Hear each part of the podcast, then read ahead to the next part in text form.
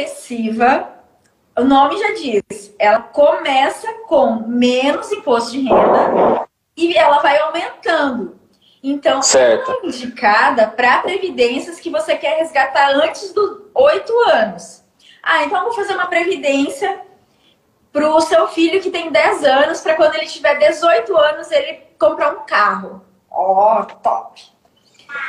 Aí o que, que acontece? O que, que você vai pegar? Você vai pegar a, a, o tipo de previdência no regime progressivo, porque você vai pagar menos imposto de renda do que se você pegasse um regime regressivo. Regressivo.